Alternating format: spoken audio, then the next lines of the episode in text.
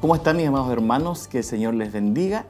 Eh, le damos la más cordial bienvenida en el día de hoy a, una nueva edición ¿verdad? de su programa Escuela Bíblica eh, Siloé en Casa. Contentos, felices de poder compartir con todos ustedes este, este hermoso tema que hoy día tendremos siguiendo con lo que es la serie de familia. Hoy día estaremos compartiendo eh, el tema que tiene que ver con la educación sexual de nuestros hijos. Así que antes de seguir más adelante, le invito a que vamos a orar, vamos a la presencia del Señor y así nos presentamos para que sea Dios quien dirija, ¿verdad?, todo lo que hoy día podamos realizar y sea, por supuesto, de gran bendición para todos ustedes. Le invito a que incline su rostro y oremos al Señor. Padre eterno, en el nombre de Jesús, Dios mío, Señor, vamos delante de tu presencia, Señor, te damos muchas gracias, Padre eterno, muchas gracias por poder compartir Dios amado, con cada hermano, con cada amigo, Señor, de este programa. Dios mío, el cual tú tienes, Padre eterno, una bendición especial para cada uno de nosotros. Te rogamos, Dios mío, que puedas fluir de una forma especial. Te pedimos, Señor, que puedas tocar los corazones. Es un tema, Señor, muy importante. Es un tema difícil, Padre eterno, quizás de tratar en el día de hoy. Pero Dios mío, tu palabra nos habla en todo momento, en todo tiempo, y estoy seguro, Señor, que será de bendición para todos nosotros. Te rogamos que tu Espíritu nos dirija, que tu gracia, Señor, se manifieste en medio nuestro. Gracias, Padre, en el nombre de Jesús. Amén y amén. Contento, mis amados hermanos, de poder, hermanos y amigos, de poder compartir este, este mensaje a través de los diferentes medios de comunicación, a través de Televida eh, Radio de Maús y en todas las plataformas, ¿verdad? Que eh, este programa hoy día podrá también estar. Tenemos la pregunta eh, de la clase, ya al igual que en las clases anteriores. Tenemos una pregunta a la que usted puede estar respondiendo a través ¿verdad? del Facebook. la pregunta es, ¿cierto? Las, es una pregunta de verdadero y falso. Y dice, la educación sexual es importante porque ayuda a borrar la curiosidad y el misterio. Esa es la pregunta. La educación sexual es importante porque ayuda a borrar la curiosidad y el misterio. Usted puede contestar verdadero o falso. ¿Ya? Esa es la pregunta que tenemos para el día de hoy. Así es que le invitamos a que siga la sintonía con nosotros, le invitamos a que usted pueda estar pendiente de lo que hoy día vamos a tratar.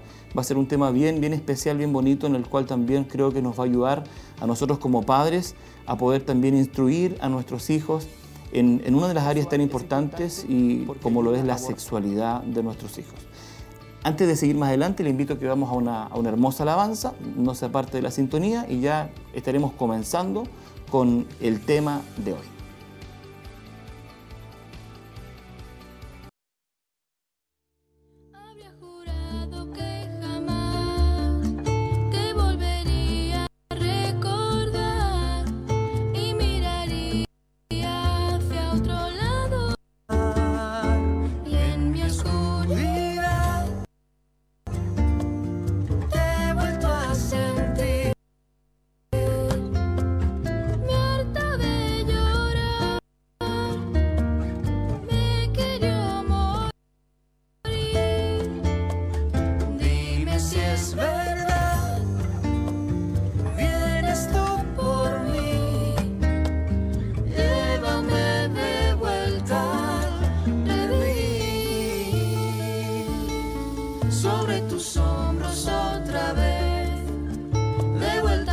coração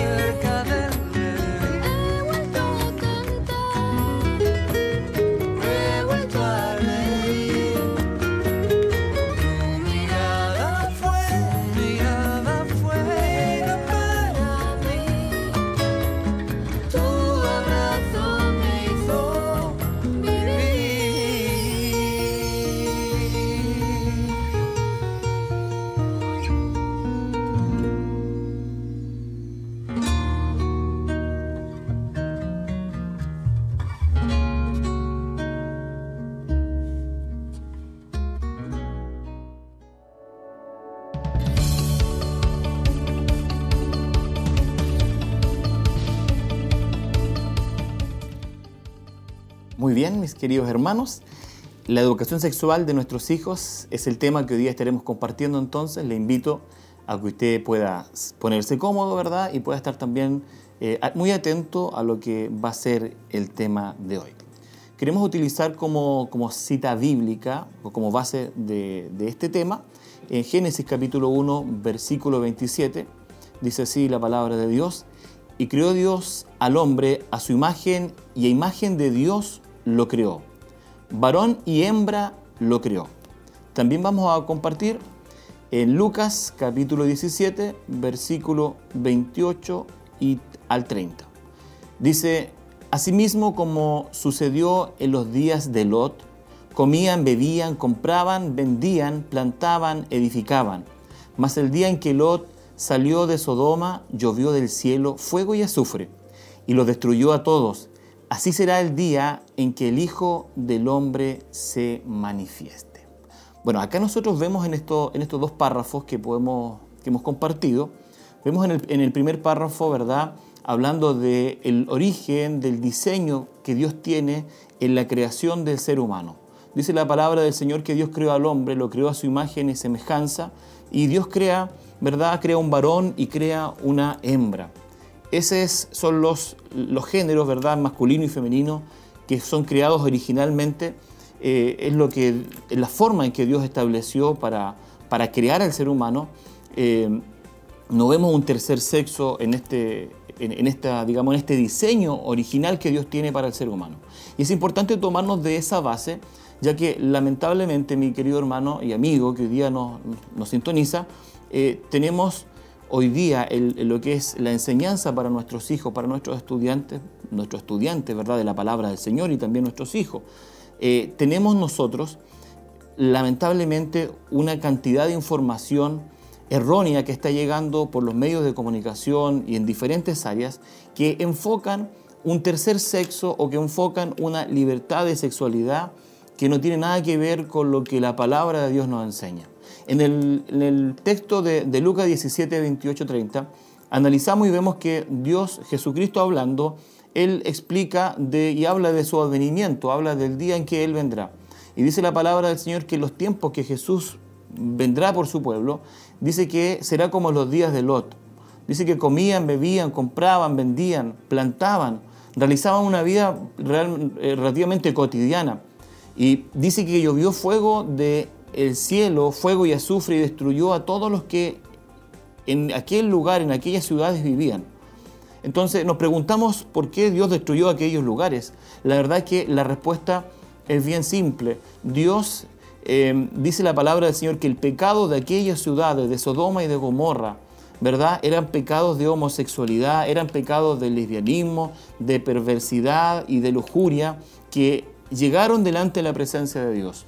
Entonces lo que habla Jesús eh, en, este texto, Él está diciendo que cuando sea la venida de- Él a esta tierra, en, el mundo o en la sociedad de- del tiempo que le toque que toque, ¿cierto?, cuando Cristo venga, habrá también esta forma de vida, esta forma de estructura social que lamentablemente hoy día estamos viendo. Entonces creemos con todo nuestro corazón y estamos muy seguros que es una de las tantas señales de que Cristo viene pronto. Jesús vendrá por su iglesia, vendrá por, por el pueblo que le espera. Amén. Entonces es importante entender también de que en la educación de nuestros hijos, de nuestros pequeños que están creciendo, que están, ¿verdad? Hoy día, ¿cierto? Eh, en el colegio o que están desarrollando su vida como de joven, eh, ex- existe toda esta, esta masificación de información que es negativa, ¿verdad? Y que crea una, una duda en el ser humano, en, el- en el- en es- en este pequeño que está creciendo en relación a su sexualidad. Hoy día se ve muy común el tema de ver diferentes tipos eh, de manifestaciones de la sexualidad, ¿cierto? Que parecieran ser normales, que parecieran ser, eh, no parecieran ser problemas. Las leyes, estimado hermano, estimado amigo, hoy día, cada día más apuntan y favorecen a lo que es esta, esta forma de llevar la sexualidad delante, delante de Dios. Pero la palabra de Dios me dice que es, pecado delante de Él, entonces nosotros también debemos instruir a nuestros niños. Y quiero manifestar, ¿verdad?, que no somos homofóbicos, ¿ya? No odiamos eh, eh, a la persona que es homosexual, pero sí, ellos están en pecado y ellos necesitan arrepentirse delante de Dios y pedir perdón por sus pecados. Entonces, nuestros niños hoy día están también absorbiendo toda esta información.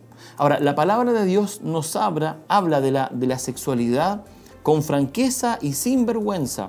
¿ya? Cuando estudiamos la escritura, cuando podamos estudiar eh, la palabra del Señor, nos encontramos que Dios claramente habla de la sexualidad.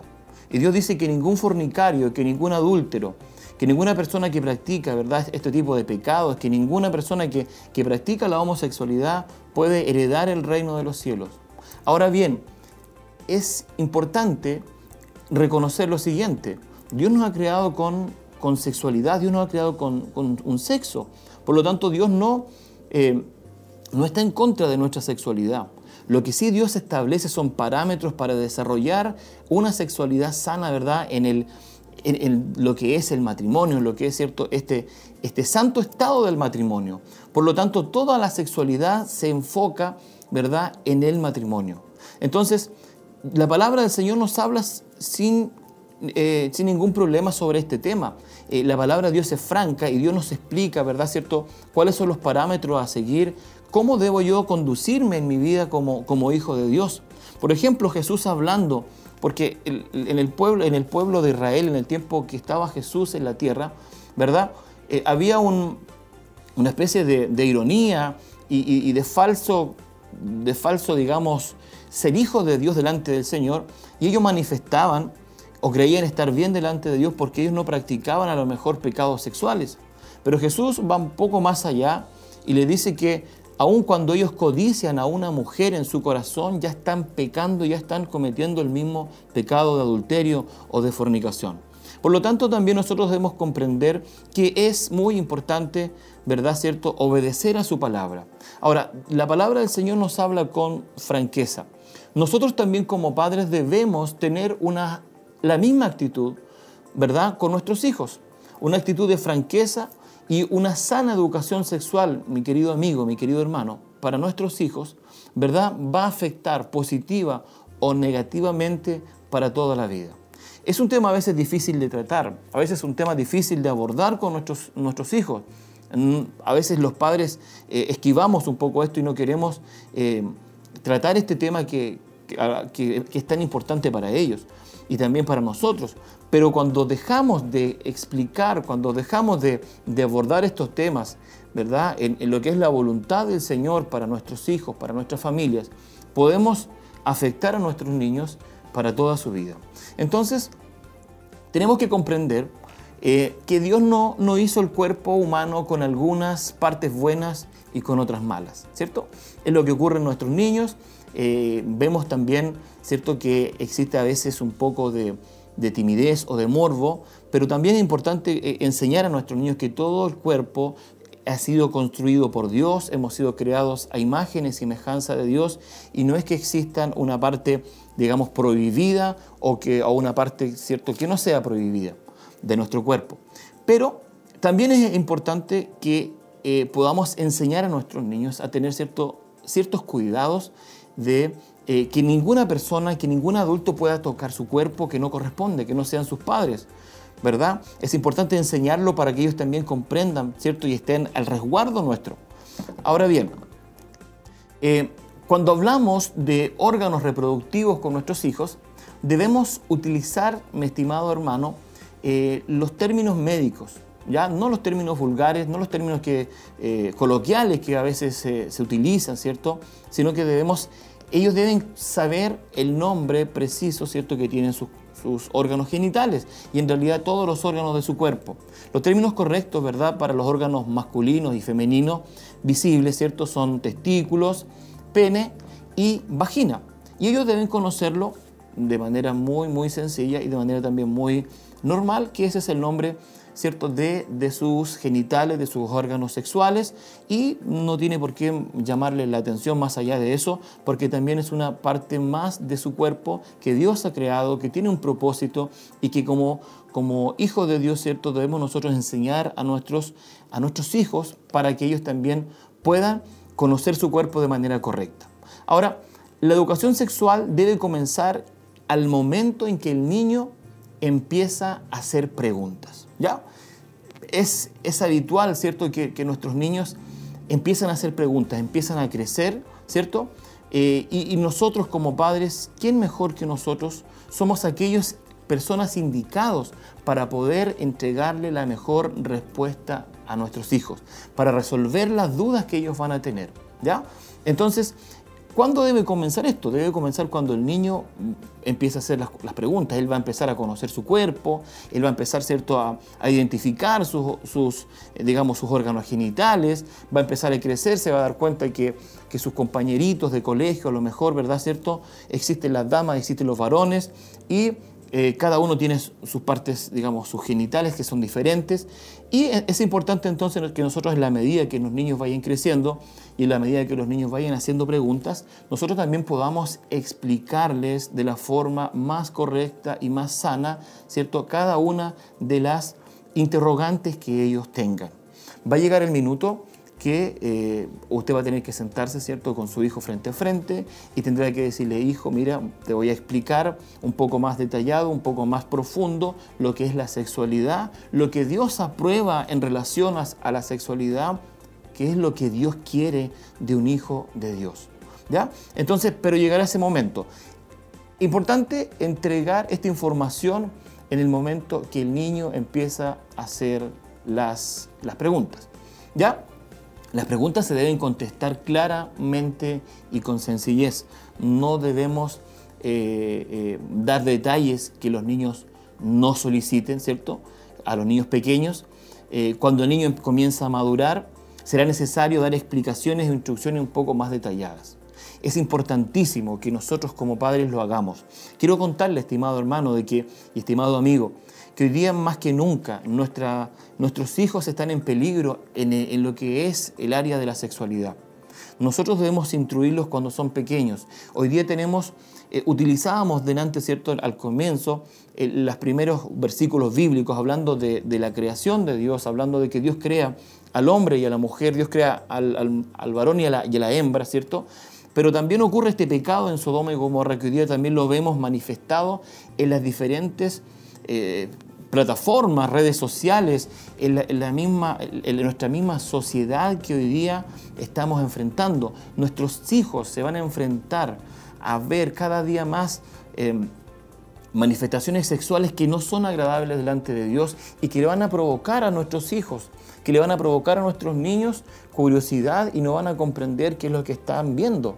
Entonces es importante que nosotros como padres podamos dar y entregar la información, guiar desde pequeñitos a nuestros niños en, la voluntad de Dios, guiarlos en la palabra de Dios, enseñarles, ¿verdad, cierto?, que sus cuerpos también son templos del Espíritu Santo y ellos los deben cuidar. No hay que dar detalles no solicitados a nuestros pequeños.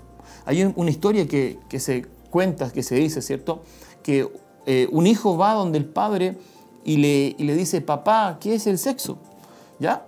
Este niño empieza perdón, este padre eh, se complica, ¿verdad? A lo mejor se sonroja y, y- trata de darle una mejor explicación y empieza a hablarle de la, de la sexualidad ampliamente. Pero después de una gran charla, el niño le dice, papá, todavía no entiendo a qué te refieres, todavía no entiendo lo que es el sexo. ¿Por qué? Le dice el padre. Porque la prueba que yo tengo dice nombre y sexo. El niño solamente quería saber si es que era masculino o femenino. ¿Se entiende? Por lo tanto, nosotros como padres no tenemos que dar detalles ¿cierto? Sol, que, que no son solicitados por nuestros pequeños. Como ya les comentaba, llegará el momento en que el niño comenzará a madurar y ahí será necesario dar explicaciones un poco más profundas. Siempre, mi estimado hermano, mi estimado amigo, apegados a la voluntad y a la palabra del Señor, apegados a lo que Dios nos enseña y, lo que Dios nos ministra para el bienestar de nuestra familia. ¿Por qué es importante la educación sexual? ¿Cree usted que es importante? ¿Ya? Primero, es importante para borrar la curiosidad ¿ya? y el misterio, ¿verdad? Existe mucha curiosidad en nuestros niños. Ellos, por ejemplo, ven que los padres nos tapamos nuestras partes íntimas. Ellos están curiosos por saber lo que hay a lo mejor detrás de una toalla, ¿cierto?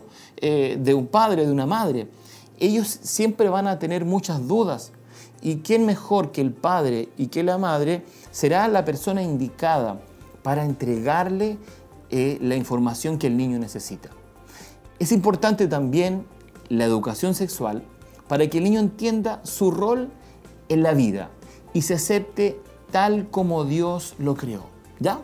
Eh, como varones, ¿verdad? Como damas, cada uno de nosotros, Dios nos ha entregado diferentes roles en nuestra vida. Entonces es importante que nosotros sepamos también cuál es el rol, cuál es la función que Dios quiere con nosotros y que se acepten tal como Dios los creó. Existe lo que, lo que se llama la falta de autoestima.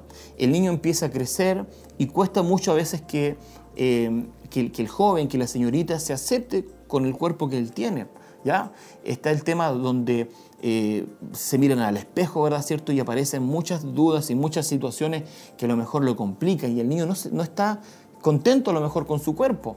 Pero es importante que nosotros como padres también podamos explicarle a nuestros hijos, Dios es el creador, nuestro Dios es quien nos ha hecho nosotros, Él lo hace todo bien y nosotros tenemos que aceptarnos como Él nos ha creado.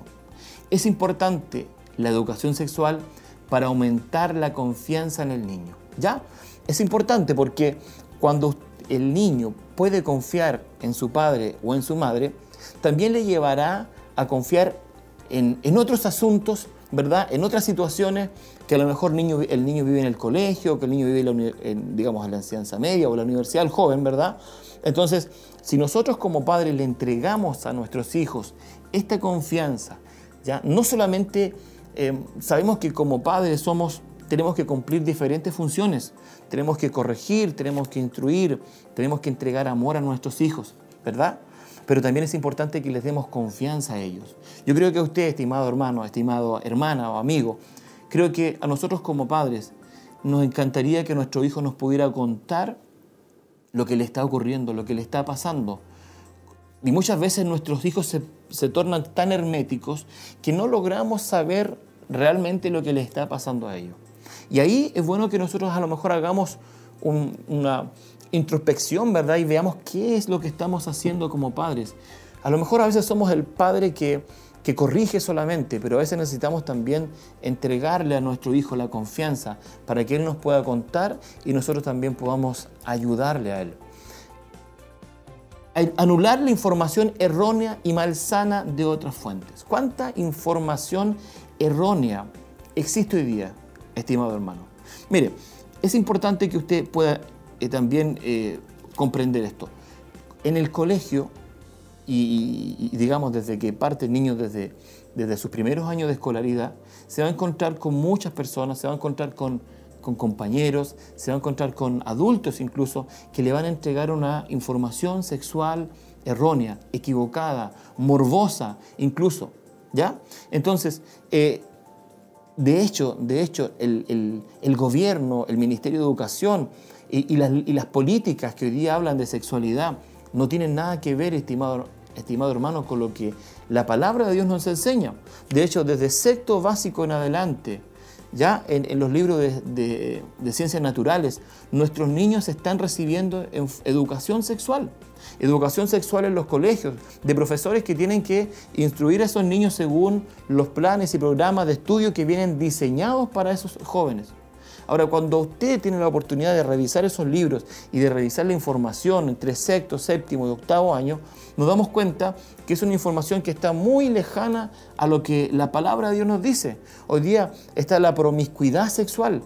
Entonces, antes que nuestros hijos reciban una información errónea, una información enfocada en otras áreas que no son las que Dios le agrada, yo como padre debo ser capaz de sentarme con mi hijo y de instruirlo y de enseñarle qué es lo correcto según la voluntad de Dios. ¿Ya? Según lo que la palabra del Señor nos dice. Ahora veamos lo siguiente. Hablando de esto un poco. ¿Qué dice la Biblia sobre la homosexualidad? ¿Qué dice la Escritura sobre eso? Lo decía al comienzo, no somos homofóbicos, pero tenemos que ser eh, tajantes y radicales en lo que nosotros enseñamos, en lo que nosotros estamos, en la enseñanza que estamos entregando a nuestros, a nuestros hijos. ¿Ya? ¿Qué habla la Biblia sobre la homosexualidad? Bien, bueno, tenemos eh, dos citas bíblicas para explicar un poco lo que la Escritura habla sobre esto.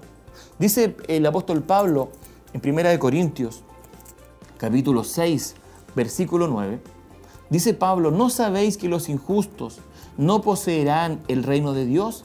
No erréis, ni los fornicarios, ni los idólatras, ni los adúlteros, ni los afeminados, ni los que se echan con varones.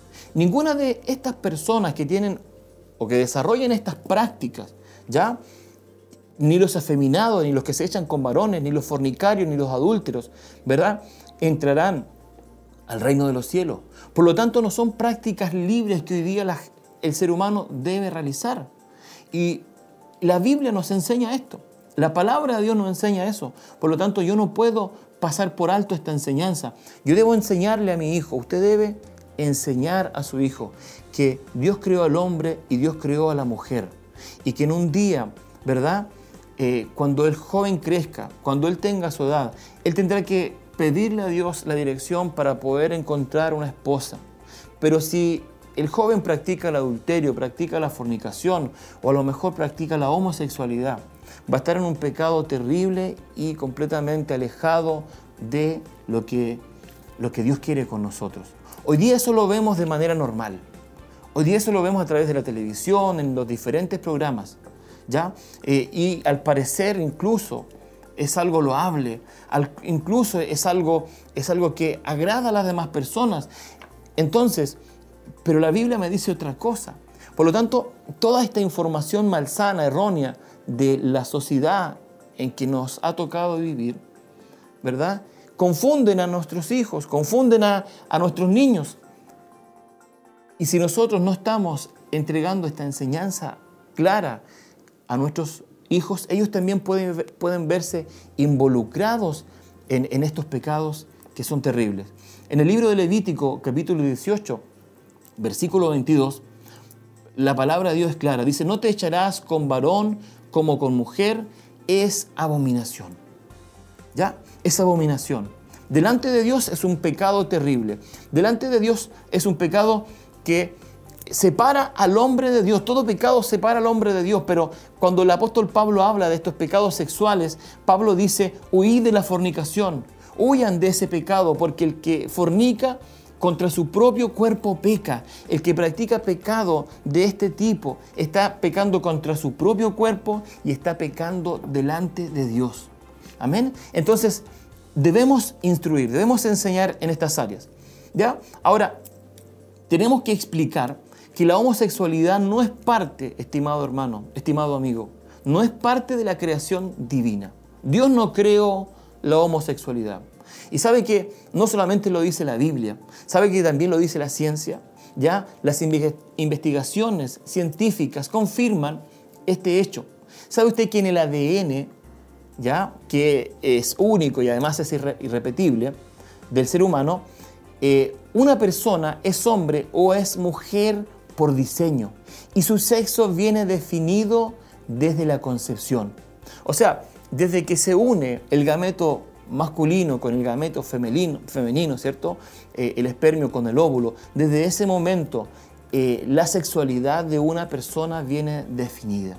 Me encanta cuando la palabra Dios le habla, ¿cierto? Y dice, antes que, que nacieses te conocí. Desde el vientre de tu madre Dios ya sabía quién éramos nosotros y Dios conocía quién éramos nosotros. Por lo tanto, eh, la homosexualidad no es parte de la creación de Dios. Y todo pecado eh, que nace de la homosexualidad no es creación divina, no es creación de Dios. Desde la concepción, el hombre y la mujer, ¿cierto? Viene diseñado para tener género masculino o género femenino. El ADN es un ácido nucleico que contiene las instrucciones genéticas usadas en el desarrollo y el funcionamiento de todo, todos los órganos vivos y algunos virus también. Y es responsable de la transmisión hereditaria. Por lo tanto, en el, ADN está todo el material genético de las personas. Están nuestras características físicas, cómo nos o a quién nos parecemos. A veces obtenemos, ¿verdad? Eh, genes de nuestros padres, de, nuestros abuelos, eh, características físicas, características también, ¿cierto?, de nuestro carácter incluso, están incluidos en el ADN. Y en el ADN está el diseño definido de nuestra sexualidad. Por lo tanto, la ciencia tampoco se equivoca en este sentido, porque ellos confirman que la persona viene con un sexo definido. ¿Ya? Ahora, queremos hablar un poco sobre lo que es la identidad de género. ¿Qué es la identidad de género? Bueno, eh, la identidad de género entiende eh, al género como una convicción personal e interna de ser hombre o mujer, tal como la persona se perciba a sí mismo, independiente del cuerpo que ésta ocupe. ¿Qué significa eso? Significa que si una persona, ¿verdad? Biológicamente es hombre, ¿cierto? Tiene eh, características masculinas, tiene sus órganos sexuales masculinos, pero ella dice que, o él dice, sentirse eh, mujer, ¿verdad? Hoy día la identidad de género dice que esa persona puede adquirir un nuevo género. Aunque su cuerpo físico sea de hombre, ella puede, él puede decir, soy mujer. Y eso lo aprueba una ley en Chile, ya que es la ley 21.120, que reconoce y da protección al derecho de identidad de género. Es una ley chilena publicada en el diario oficial el día 10 de diciembre del año 2018. Y esta ley tiene el objetivo de permitir el cambio de nombre y sexo registral de una persona. ¿Lo sabía? Bueno, si no lo sabe, le contamos que es así. Eh, desde el año 2018 es que esta ley, eh, ¿verdad, cierto?, reconoce la identidad de género en nuestro país y todas las personas mayores de 18 años hoy día pueden cambiar su nombre y pueden cambiar su género masculino o femenino. Ahora bien, desde 14 años en adelante, también los jóvenes pueden hacer esto con el consentimiento de sus padres. Todo este movimiento de la ley de género y de la identidad de género es, ¿verdad?, enfocado y abordado y impulsado por lo que es el móvil, por lo que es cierto, son todas estas, estas ramas de la homosexualidad. Entonces, eh, ¿qué es lo que dicen ellos? ¿Qué es lo que manifiestan? Ellos manifiestan que ellos nacieron en un cuerpo equivocado. Imagínense, estimado hermano. Imagínense, estimado amigo. Somos creación de Dios. Imagínense, usted lo creó Dios. Y usted lo creó Dios perfecto, biológicamente perfecto. Y ellos dicen que ellos nacieron en un cuerpo equivocado. ¿Ya? Y la ciencia dice lo contrario. La ciencia dice que venimos diseñados desde, desde nuestro cierto, desde la concepción del ser humano tenemos una definición de sexo masculino o femenino. Entonces, ahora, esta ley promueve, promueve este derecho que tienen las personas hoy día de cambiar su sexo, de, cambiarse según ellos se perciban eh, o, o según ellos se sientan. Ahora, esta ley era, y de hecho se está peleando por esto, eh, originalmente se planteaba para que incluso los padres pudieran decidir por los niños. Incluso los padres pudieran decir, ¿sabe qué? Mi hijo tiene actitudes de dama, tiene actitudes de niña. Y eh, yo creo que ella, él a lo mejor va a ser una niña. Por lo tanto, yo me gustaría cambiarle el nombre. Hoy día todavía no, no es posible, pero sí eh, estos, eh, digamos, grupos de, de lo que es la homosexualidad están luchando por eso, para que los padres también hoy día, cuando sus niños son pequeños, puedan decidir cambiarle o no el nombre y el género a su pequeño. Imagínense qué, qué terrible lo que está ocurriendo. Cuando preparábamos este tema, sabe que analizábamos algunos videos de, de algunos pequeños, de algunas familias, que, que están practicando la identidad de género y ese es terrible, no tengo ni siquiera la, la palabra para, para expresarla, ver a un niño, ver a una niñita eh, de 5, 6, 7, 8 años diciendo que no es niñita, sino que es un varón, ¿ya? Diciendo que eh, eh, ella o él, ¿verdad cierto?, nació en un cuerpo equivocado. Y lamentablemente, estimado hermano, no son pocos, sino que son bastantes padres que están incluso apoyando a esos niños. Y allí volvemos un poco a, a lo que es la educación sexual de nuestros niños cuando son pequeños. Debemos entregarle una orientación sexual definida. ¿ya? Debemos guiarlos a una orientación sexual definida. Yo sé que hoy día, estimado hermano, todo eh, lo que es la vestimenta y lo que es, a lo mejor no- los juguetes prácticamente son unisex. ¿Ha escuchado usted unisex, cierto? Se compra una prenda de vestir y le dice, no, si es unisex, le sirve para, para ambos sexos. Pero la verdad que ya es una maniobra del enemigo para eh, ir distorsionando la sexualidad. A lo mejor usted me va a decir, usted hermano, es muy, es muy drástico con lo que está diciendo, pero debemos identificar claramente a nuestros niños. Si el niño es varón, ¿cierto? Yo me preocuparé como padre que él tenga eh, juguetes de un varón, ¿ya? Eh, que, tenga juguetes que- de un hombrecito. Y si la niña es dama, lo mismo, que tenga, ¿cierto? Los juguetes que usan las damas. Pero yo como padre, ¿cómo? ¿Cómo, estimado hermano, podré permitir que mi hijo pequeño pueda jugar con, con una muñeca o pueda vestir colores a lo mejor que son de dama. Y eso inconscientemente em- empieza a impulsar a nuestros niños para cuando son jóvenes también adoptar, adoptar actitudes, ¿verdad?, de homosexualismo. Actitudes que son, ¿cierto?, eh, equívocas. Ellos están en un, proceso de crecimiento físico, en un proceso de crecimiento eh, también mental y psicológico. Y sabe que los niños son como, como un cemento fresco. Ellos ellos absorben y queda plasmado en sus corazones, ¿cierto? Todo lo que ellos reciban cuando son niños.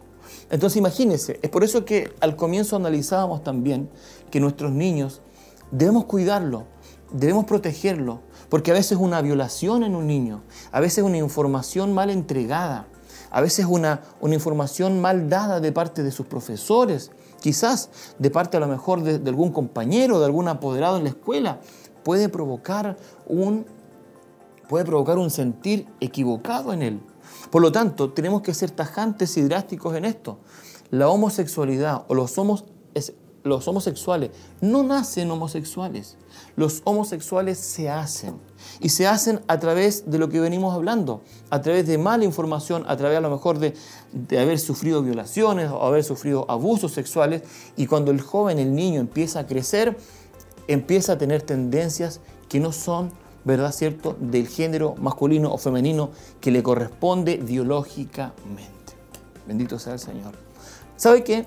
Hoy día existe un montón de manifestaciones o supuestas manifestaciones sexuales. Y yo estuve estudiando y la verdad que son más de 20, casi 30 manifestaciones sexuales. Imagínense. Si volvemos a Génesis 1.27, decía que Dios creó al hombre, ¿cierto? Y a la mujer. Dios creó un macho y una hembra. No hay una, no hay otro sexo. Y, pero vamos a ir analizando. Solamente tengo algunos como para que usted pueda también eh, instruirse y a lo mejor conocer alguno de ellos. Bueno, nosotros somos, tenemos por ejemplo la heterosexualidad, que es verdad, cierto, la atracción física por el sexo opuesto. La heterosexualidad es lo que Dios creó, ¿verdad? Dios creó un hombre para la mujer y la mujer para el hombre. La homosexualidad. ¿Qué es lo que es la homosexualidad? Es la atracción física, es la atracción, eh, digamos, emocional también, que, existe por, que existen por personas del mismo sexo. ¿ya? Y ahí ya estamos, ¿cierto?, en, digamos, desviando el origen de la sexualidad del ser humano. Después tenemos la bisexualidad. La bisexualidad eh, tiene que ver, tiene que ver, estimado hermano, con, con personas que eh, definen la atracción romántica dirigida tanto hacia hombres como a mujeres. ¿Ya? Tenemos la transexualidad. La transexualidad es una condición sexual que también nace de la homosexualidad, pero ellos, ¿qué es lo que hacen? Ellos someten su cuerpo a tratamientos quirúrgicos, hormonales, para identificarse con el sexo que ellos quieren tener. Me explico. El hombre, ya, el hombre transexual se realiza operaciones, ¿cierto?, para poder tener pechos de mujer, eh, consumen eh, hormonas para que no, no tengan vellos, por ejemplo, en la cara, etc. Por lo, por lo tanto, el, transexual realiza eh, ese tipo de, digamos, de, de intervenciones quirúrgicas o de intervención de, de también de lo que son medicamentos para transformar su cuerpo. ¿ya? Después también tenemos el término transgénero. transgénero. El transgénero hace referencia a personas cuya identidad de género o expresión de género no corresponde al sexo que se le asignó al nacer. Lo que veíamos delante entonces, ellos se identifican con una sexualidad que no es el eh, que tienen biológicamente en su cuerpo. Tenemos la asexualidad. Esta, esta manifestación es la falta de atracción sexual hacia otros, ¿ya? O el bajo o nulo interés por el deseo sexual. Tenemos también otro nombre que es un poco raro, que es la androginia. ¿Qué es la androginia, hermano? A lo mejor usted nunca lo había escuchado. Bueno, se refiere a un organismo que tiene características tanto masculinas como femeninas. Son personas que usted al mirarnos, usted no se identifica si son hombres o son mujeres. Porque en este sentido se visten, si la, mujer, ¿cierto? Eh, se manifiesta en su vestimenta, en su forma de actuar y de ser, manifiesta eh, actitudes masculinas y otras actitudes femeninas. También tiene su origen, por supuesto, en la homosexualidad. Número 8, la pansexualidad. Bueno, es la atracción sexual, romántica o emocional, dice el diccionario, ¿ya? Eh, hacia otras personas independiente su sexo o identidad. Ellos tienen atracción sexual por cualquier persona, ¿ya? No importa el sexo, no importa la identidad. Y lo último que notamos acá es la antrosexualidad. ¿Qué es esto? Bueno, por, diversos motivos, no se les puede identificar con ninguna orientación sexual, pero al mismo tiempo ellos se sienten atraídos por cualquier persona. Todos estos términos que acabamos de nombrar y explicar superficialmente son, eh, excepto, ¿verdad, cierto?, la heterosexualidad, eh, son manifestaciones sexuales que nacen de la homosexualidad, ¿cierto? Y que hoy día las vemos manifestadas en nuestros jóvenes en el colegio, en, en, digamos, en la universidad, en la calle, en todo lugar. El compañero de su hijo a lo mejor puede traer alguna característica de este tipo. Entonces, la pregunta a mí es la siguiente. ¿Qué debo hacer yo como padre? Yo debo estar atento, estimado hermano. Usted debe estar atento a lo que está ocurriendo con su hijo. Usted debe estar completamente eh, compenetrado con la vida que él tiene, con lo que le está pasando. Cuando él está triste, cuando él está alegre, cuando él manifiesta a lo mejor algunas conductas diferentes a las que él tenía, o cuando él tiene dudas que en, en muchas oportunidades, ¿cierto? Eh, a lo mejor no han sido resueltas por nosotros como padres.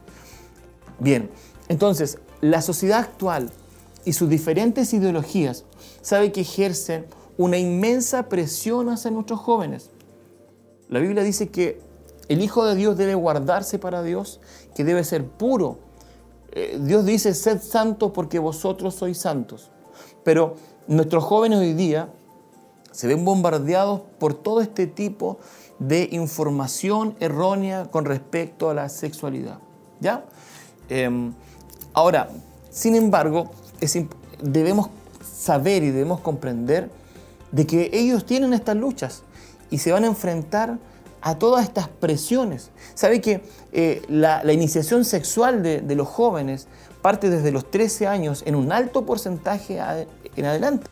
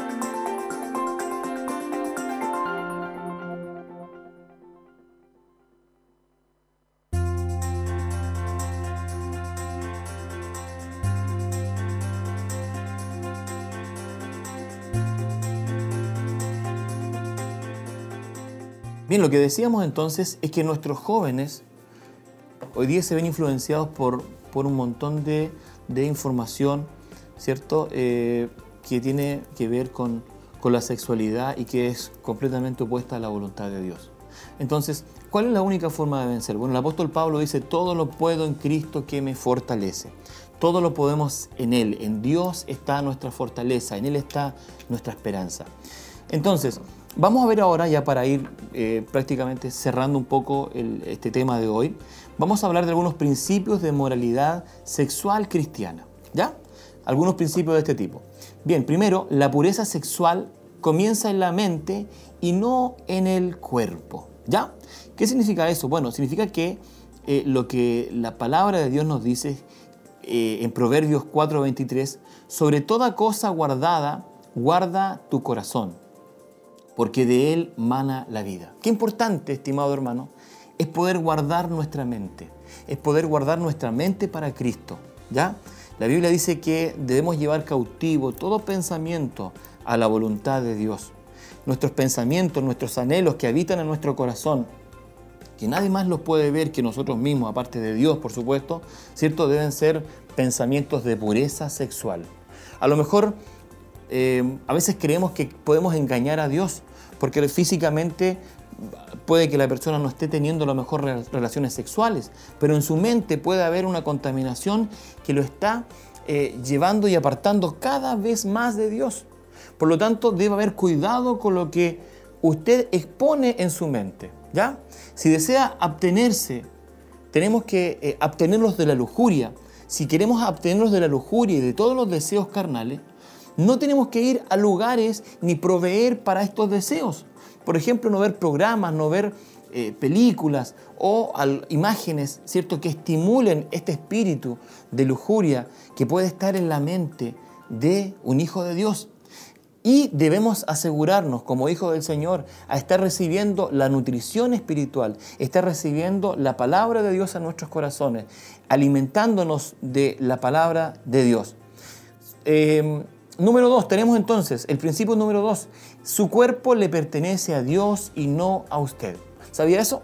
Nuestro cuerpo no nos pertenece a nosotros, por lo tanto nosotros cada vez debemos eh, tratar de honrar a Dios con nuestro cuerpo. Dice eh, 1 Corintios 6:20, pues por precio habéis sido comprados. Por tanto, glorificad a Dios en vuestro cuerpo y en vuestro espíritu, los cuales son de Dios. Como hijo de Dios, yo debo glorificar a Dios en mi cuerpo. Eh, dice la Biblia que cuando un hombre se une a una mujer, ¿verdad? Una carne es con ella. Por lo tanto, nosotros debemos esperar el tiempo de Dios, ¿cierto? En, el, eh, en lo que corresponde al matrimonio y guardar nuestro cuerpo, porque nuestro cuerpo no nos pertenece a nosotros mismos, sino que le pertenece a Dios. Somos templo del Espíritu Santo.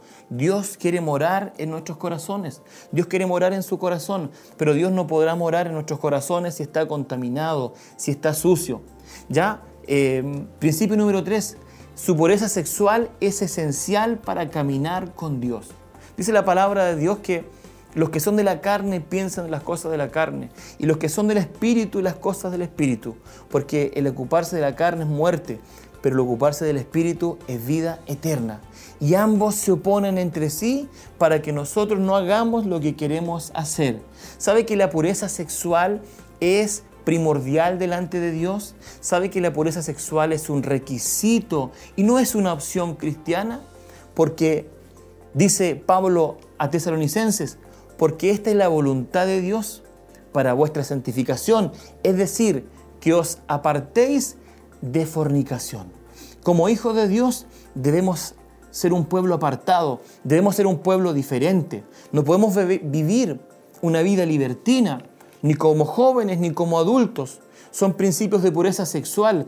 Todo hijo de Dios, todo cristiano que practica pecados de este tipo sexual está, eh, está violando el templo del Espíritu, que es su cuerpo, y está separándose de Dios. Ahora bien, tenemos como principio número cuatro la voluntad de Dios. Llegará el momento en que el joven, en que la señorita, ¿cierto? Eh, querrá casarse, querrá tener, ¿verdad? Eh, la ayuda idónea, como la palabra de Dios también nos dice. Pero esta ayuda idónea debe estar enfocada en la voluntad de Dios. Esta ayuda idónea debe estar eh, eh, enfocado en lo que Dios tiene para nosotros. Es por eso que nosotros no creemos en, en- esta libertad sexual que hoy día se ve en todas partes, donde el joven, la señorita, ¿cierto? Puede, eh, coloquial- coloquialmente hablando, en, nuestro chilenismo, pololear, ¿cierto? O llevar una vida sentimental con, con muchas personas. Nosotros creemos que el Hijo de Dios debe apartarse para Dios. Creemos que el Hijo de Dios debe buscar la voluntad del Señor en oración, en, en ayuno, en búsqueda, ¿cierto? Y esperar que Dios ponga la persona que tiene para ese hijo o para esa hija de Dios. El apóstol Pablo dice, no os unáis en yugo desigual. En, en 2 de Corintios 6, 14, no se unen en yugo desigual con los incrédulos. ¿Ya? Cuando, cuando un hombre con una mujer se casan, se unen en un yugo, se unen en amor, ¿verdad? Hay una unión física, pero también espiritual, también emocional, como familia. Y Pablo está diciendo, ustedes no pueden unirse con cualquier persona, ustedes no pueden amar a cualquier persona, ustedes no pueden Ustedes no pueden, estimado hermano, decir, no, es que, es que esa persona, yo le voy a hablar de Cristo y se va a convertir al Señor. No, no es así. Porque ¿qué, com- qué compañerismo, dice la, la Biblia, tiene la justicia con la injusticia? ¿Y qué comunión la luz con las tinieblas? Cuando hemos nacido de nuevo tenemos la luz en nuestros corazones. Por lo tanto, no podemos unirnos a una persona que no ha nacido de nuevo. Pablo sigue hablando de esto a Corintio. Y dice, la mujer casada está ligada por la ley mientras su marido vive, ¿ya? Pero si su marido muriere, libre es de casarse con quien quiera. Pero miren lo que dice acá, pone una cláusula y esta cláusula dice que con tal que sea en el Señor. Por lo tanto, cuando yo decido casarme o yo decido formar un matrimonio, debe ser en el Señor, debe ser en la voluntad de Dios. Y Dios nunca va a traer a mi vida una persona que me va a hacer daño. Dios nunca va a traer a mi vida una persona que es un yugo desigual o que tiene una creencia diferente al cristianismo, diferente a la nuestra. Por lo tanto, estimados jóvenes, por lo tanto, estimados solteros o solteras, debemos, deben esperar en la voluntad de Dios. Principio número cuatro, ¿cierto? Esperar en la voluntad de Dios. Y el último principio que tenemos es el número 5. Dice que si usted ha violado alguna de estas directrices, confiese, arrepiéntese e implemente un plan para prevenir violaciones de la palabra de Dios a futuro.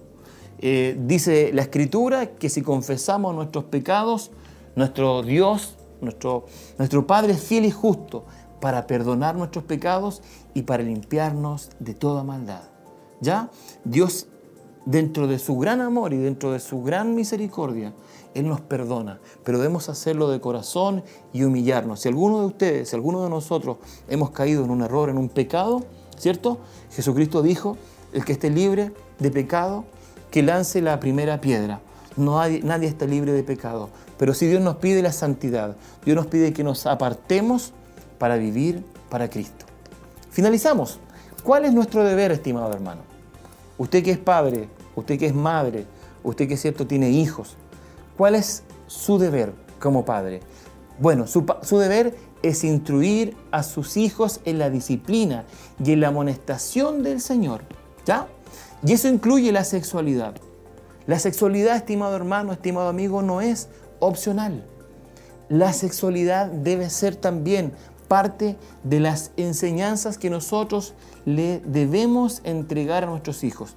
Debemos hacerlo. Y qué mejor que seamos nosotros quienes instruyan a nuestros hijos en el diseño, en la forma, en la estructura que Dios tiene para ellos, para agradarle a Dios, para agradar, ¿cierto?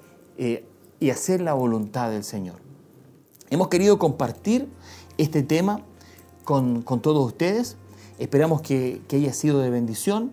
Como padres tenemos un gran deber, eh, tenemos una gran responsabilidad. Es hermoso ser padre, es lindo ser padre, pero en la medida que nuestros hijos van creciendo, las demandas y las eh, necesidades que ellos van teniendo también van creciendo y las responsabilidades como padre también van aumentando. Yo no puedo desligarme de esto, usted tampoco puede hacerlo. Vamos a una hermosa alabanza y ya estaremos finalizando con el programa de hoy.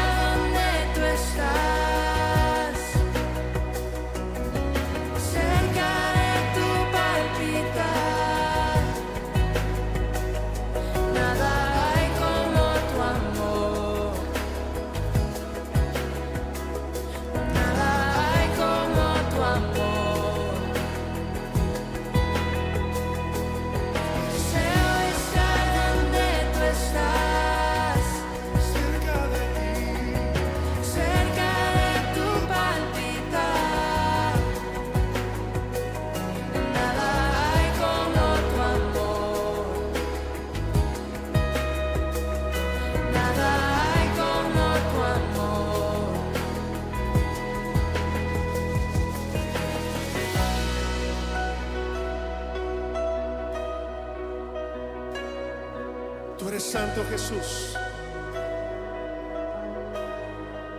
Queremos estar donde tú estás para declarar tu grandeza, para confesar que no hay nadie como tú y que te amamos con todo nuestro ser. Alguien en este lugar, levante sus manos, levante su voz con nosotros y diga.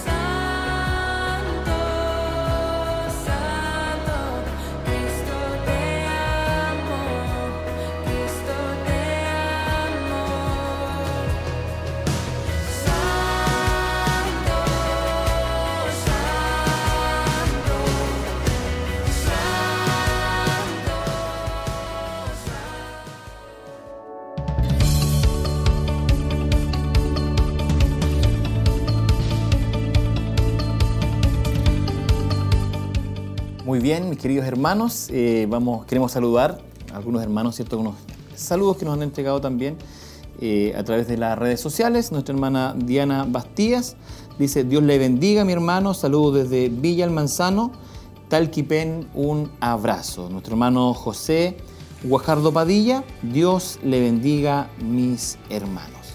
Bien, antes de estar concluyendo, vamos a ir entonces a responder la pregunta que nos habíamos planteado al, inicio de, de esta clase. Eh, la pregunta, ¿verdad? Decía, ¿la educación sexual es importante porque ayuda a borrar la curiosidad y el misterio? ¿Verdadero o falso? La respuesta es verdadero. Verdadero. De esa manera nuestros niños ¿cierto? no necesitarán más investigaciones secretas y investigaciones desafortunadas, sino que tendrá la mejor respuesta de un padre cristiano, de un padre hijo de Dios y a la luz de la palabra del Señor. Estamos muy contentos y agradecidos, mis queridos hermanos, de poder haber estado con ustedes en este programa de hoy. Eh, queremos contarles, ¿verdad?, que eh, la próxima clase, el día martes 29 de diciembre, estará la lección número 6, que es Principios Bíblicos para fortalecer la familia. Eh, tiene como cita bíblica segunda de Samuel 13 del versículo 24 al 31, siguiendo con lo que es la serie Familia Cristiana. Para concluir entonces, eh, vamos a orar y vamos a estar dando gracias también por, por esta eh, clase de hoy.